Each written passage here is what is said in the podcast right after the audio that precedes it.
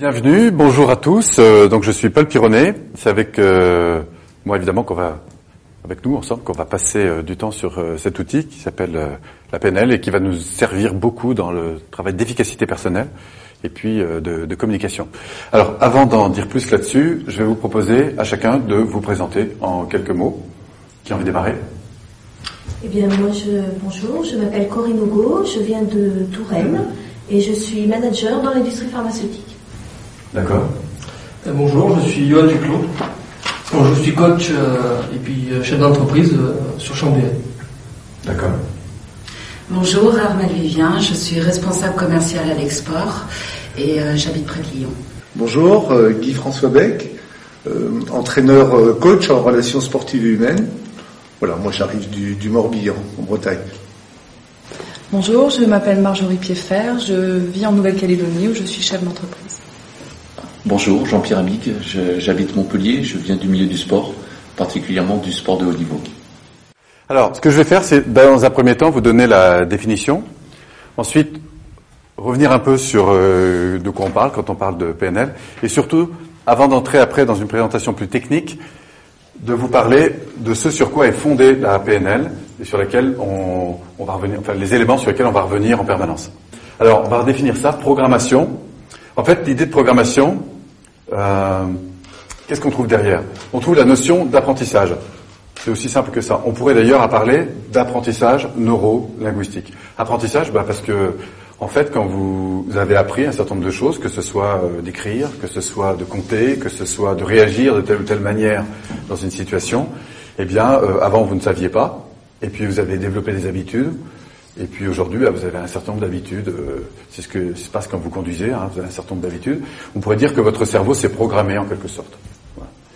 Neuro, bah, parce qu'on s'intéresse au système neurologique. Cerveau, système nerveux. Superbe machine, biomachine magnifique.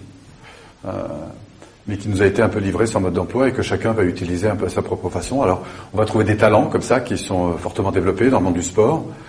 Donc la PNL, encore une fois, va aller au fond, identifier ce qui se passe. Euh, et puis comme ça, on va voir qu'on va pouvoir trouver des éléments tout à fait intéressants qui vont aider une personne à mieux réagir dans différents contextes. Linguistique, parce qu'on s'intéresse au langage.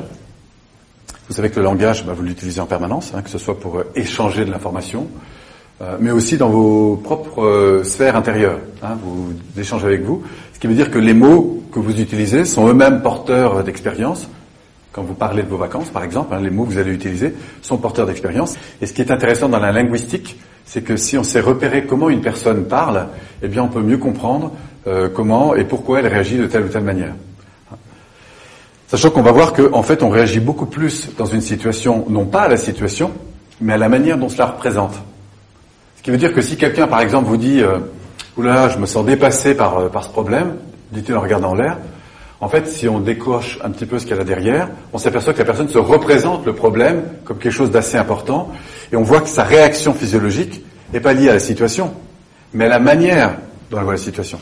Et ça, ça peut se repérer à travers les mots.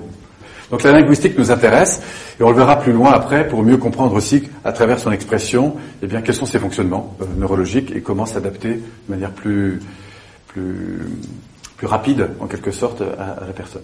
Alors à l'origine, on trouve deux Américains, John Grinder, Richard Bandler, qui en fait ont eu ce projet intéressant qui était de, d'aller observer des gens qui réussissaient dans les différents domaines, comme celui de la communication, celui du coaching, enfin on n'appelait pas toujours ça comme ça à l'époque, de la thérapie. Bref, ils se sont dit, mais finalement, quand des gens réussissent, est-ce qu'on ne retrouve pas un peu toujours les mêmes choses? Et c'est comme ça que la PNL est devenue un peu euh, à l'être humain ce que la, qualité, c'est les processus qualité sont à l'industrie.